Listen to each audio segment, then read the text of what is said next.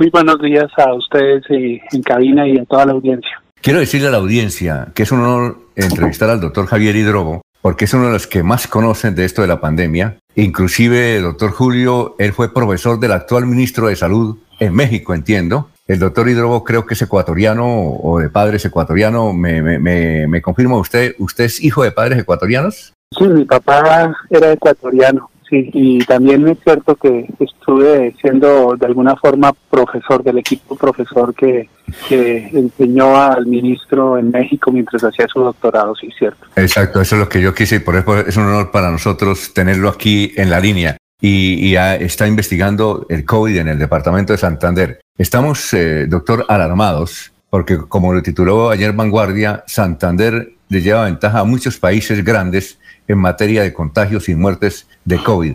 Eh, doctor eh, Javier, ¿a qué se debe este, esta, eh, esta escala muy ascendente del contagio en el departamento de Santander? ¿Cuáles serían los factores? Pues de acuerdo a los análisis que hemos podido hacer con algunos colegas que quizás ustedes ya conocen, que es la doctora Laura Rodríguez, que ha estado colaborando aquí en Santander, y a un colega que Hemos trabajado con en varias ocasiones en investigación de la Fundación Santa Fe de Bogotá, José Moreno Montoya. Eh, realmente lo que estamos viendo, al parecer en gran parte del país, eh, se debe básicamente a las actividades que vienen dándose ya de meses atrás, especialmente las que permitido la gran movilidad como son la Semana Santa, después quizás en los días de celebración del Día de la Madre y la flexibilidad, digamos, como eh, los orígenes de, de, lo que estamos viendo en este momento. Es decir, eh, doctor,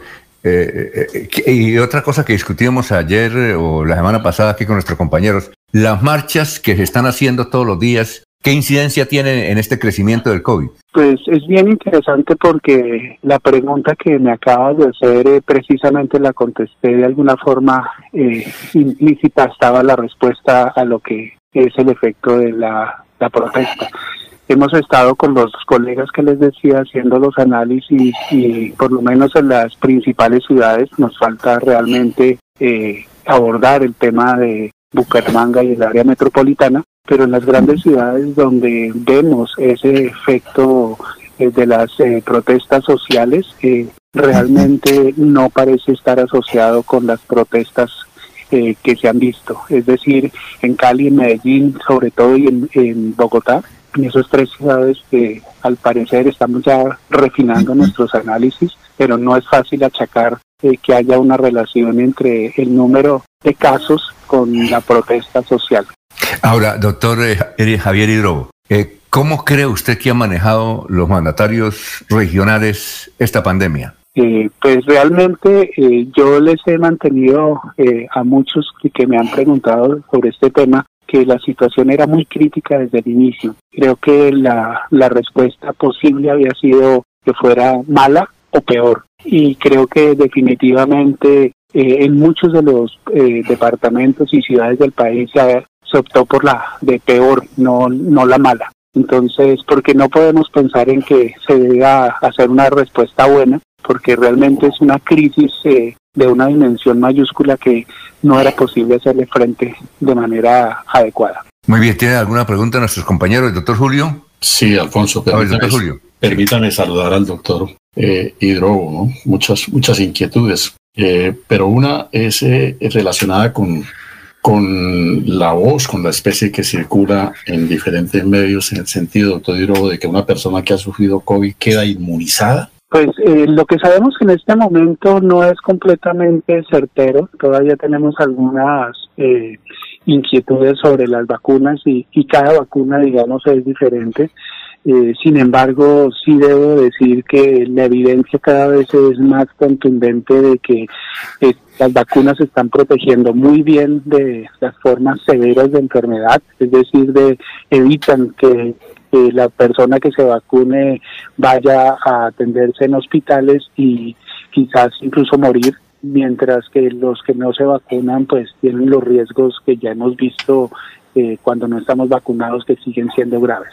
Eh, doctor, eh, a ver, Laurencio, Laurencio, Sí, doctor, por ejemplo, una persona que fue vacunada, ¿cuánto tiempo es el efecto de la vacuna? Porque algunos dicen, toca tener mucho cuidado después de la vacunación, primera o segunda dosis. Eh, bueno, eso digamos está todavía eh, todavía en estudio y, da, me da pena contestar así, pero creo que hay que ser honesto y, y no sabemos todavía, eh, los estudios siguen y de las personas que primero fueron vacunadas, obviamente en los países que hace meses empezaron la vacunación y la que participó en los primeros estudios de desarrollo, pues ya llevan ya bastante tiempo, algunos ya están rozando el año o algo más en las primeras vacunas y al parecer lo que nos está diciendo esta evidencia es que la protección del que brindan las vacunas se prolonga hasta estos tiempos tan largos, afortunadamente. A ver, doctor Germán o Ernesto, a ver, Germán. Doctor Hidrogo, un feliz día. Explíquenos cuál es la manera en que una persona se contagia. Hay mucha especulación, que la saliva, que por la boca, que por los ojos, y todos de manera alarmante llevan botellas de alcohol y a, todo, y a todas cosas y a todo lo que por donde pasamos esparcimos alcohol. ¿Cuál es la manera en que uno realmente se contagia y cuál es la verdadera manera en uno protegerse para no contagiarse del virus, doctor? Bueno, después de, todo un año y que recordamos precisamente hacia atrás en el tiempo, eh, no sabíamos cómo eh, llevaba a cabo el contagio, en este momento ya tenemos mayor claridad, eso es uno de los temas que digamos ya hay mayor contundencia. Sabemos que en la actualidad la mayor parte de la gente se contagia a través de aerosoles, es decir, unas pequeñas gotitas que cuando respiramos eh, sacamos al, de, nuestro cuerpo al, al espacio exterior. Es decir, estas gotitas eh, quedan en el aire y pueden transmitirse a otras personas. De tal manera que realmente el problema del contagio en su mayor porcentaje, y cuando digo mayor porcentaje, yo creo que por ponerle un número podríamos pensar en más del 95%, se da cuando estamos cerca a una persona que ha eh, que está contagiada y está botando estas, estas pequeñas partículas al aire. En ese sentido, las formas de, control más importantes, pues obviamente siguen siendo el tapabocas personal, tanto de las personas que están infectadas como de las personas que no lo están para evitar con doble barrera que se contagie. Pero lo más importante incluso ya en este momento es los lugares ventilados. Las actividades al aire libre garantizan que tengamos unas condiciones mucho más seguras que los espacios cerrados. Eso es, digamos, lo más importante. Obviamente, eso, lo que acabo de decir, no quiere decir que se deba minimizar, por ejemplo, una actividad fundamental que es el lavado de manos eh, de manera adecuada y repetitiva, dado que obviamente nosotros, eh, consciente o inconscientemente, llevamos nuestras manos hacia las fosas nasales, hacia la boca y en esas zonas eh, tenemos eh, eh, la posibilidad de tener el virus y poder esparcirlo también a algunos objetos que corresponden a ese pequeño porcentaje que queda no cubierto por la vía de transmisión principal. A ver, Ernesto. Doctor Álvaro Javier, buenos días. Yo tengo una inquietud y me la han trasladado algunas personas cercanas. Es el tema de, de la vacunación y por qué algunos no se han vacunado pero también otros manifiestan que en algunas familias, después de tener eh, las dos dosis, han perdido la vida. ¿Qué podríamos eh, explicar al respecto? Realmente no, sabía yo entender el tema. Sí, que eh, es importante también que recordemos que todas las, todas las tecnologías médicas, incluidos los medicamentos, incluidas las vacunas, no son 100% efectivas, ninguna, ninguna incluso de las que usábamos antes de la pandemia y seguimos usando.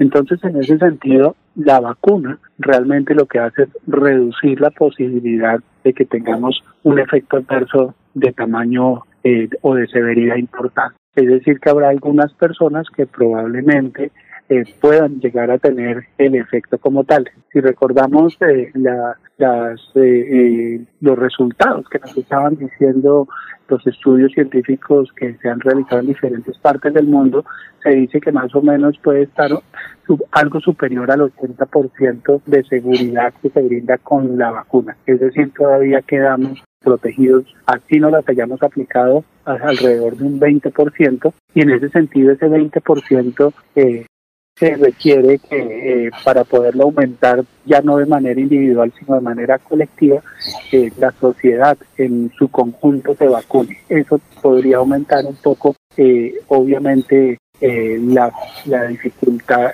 o dificultaría mejor que se transmitiera el virus entre la sociedad y con lo tanto obviamente disminuiría los costos y los eh, en los dolores que te generaría tener una persona enferma o una persona fallecida cercana a nosotros. Y finalmente, doctor Javier Hidrobo, usted que es una persona que está en clínicas de Bucaramanga y de Colombia y que tiene que estar en contacto con la gente, estar en la calle, ¿ha, resultado contagiado con el virus? No, hasta este momento, pues que por lo menos que yo sepa, no, no lo he, no lo he, no lo he estado. Eh, eh, he tenido algunas pruebas, eh, por allá me acuerdo al comienzo cuando colaboraba con la gobernación hicimos una prueba rápida que, nos, que salió negativa y tuve después en hacia septiembre otra prueba de antígenos que por un contacto eh, de un gobernante que al cual precisamente me le acerqué en ese momento también salió negativa y he tenido después por motivos de un viaje que hice otra prueba y resulté negativo. Eso fue en el mes de febrero. Entonces, hasta este momento sigo al parecer eh, negativo. Entonces, pues sigo cuidándome, sigo en mi casa muy juicioso, eh, trabajando y pues evitando eh, pues contagiar a los demás si es que me he contagiado.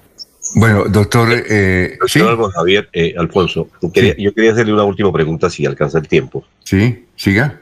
doctor Álvaro Javier, algunos especialistas dicen que infortunadamente personas van a morir en la calle y a la entrada de las clínicas por la cantidad de contagios que se vienen. ¿Qué usted nos podría contar al respecto? Sí, lastimosamente, digamos, en el caso específico que estamos viviendo en Santander, eh, la probabilidad que tenemos de que se muera la gente es muy alta en estas en estos días y en estas semanas que todavía quizás siguen eh, básicamente por eh, es el colapso que se generó en, en los servicios de salud. Y, y recuerden eh, yo diría que de las cosas que digamos se hicieron a medios en el departamento fue precisamente el crecimiento hospitalario comparado con las otras actividades que se deberían haber hecho para manejar la pandemia que como la vigilancia en salud pública por ejemplo que fue muy mala el, el desarrollo del laboratorio departamental aquí, que fue muy malo también, muy demorado.